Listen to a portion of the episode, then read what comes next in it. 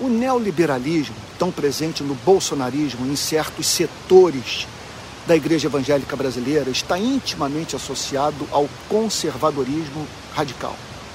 Os neoliberais partem da pressuposição de que uma sociedade estável precisa ter seu sistema de crenças para a construção de valores morais e culturais, que resultam em cidadãos capazes de implementarem a democracia. Contudo, ficam algumas questões a serem respondidas. Qual o fundamento desses valores? O capitalismo os promove com perfeição? O que fazer quando o amor nos chama a imitar o exemplo de Cristo, que recusou-se a conservar a norma que não fazia sentido? Há diferença entre a interpretação que conservadores neoliberais fazem do cristianismo e o próprio cristianismo.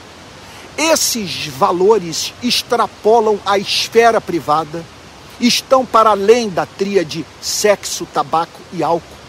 Esses valores fomentam espírito público, estimulam a luta pela igualdade de oportunidade de vida, o combate ao abuso de autoridade, a defesa dos direitos humanos assimetria nesses valores, nesse modelo de espiritualidade, nessas crenças.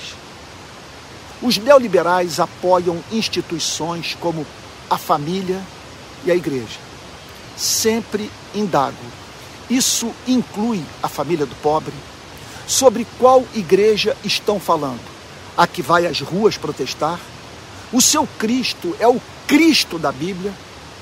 O fato de um candidato a cargo público afirmar que crê em Deus o qualifica para o exercício da vida pública? Quando ele declara que crê em Deus, podemos estar certos de que o conceito que ele tem de Deus é igual ao conceito cristão de Deus?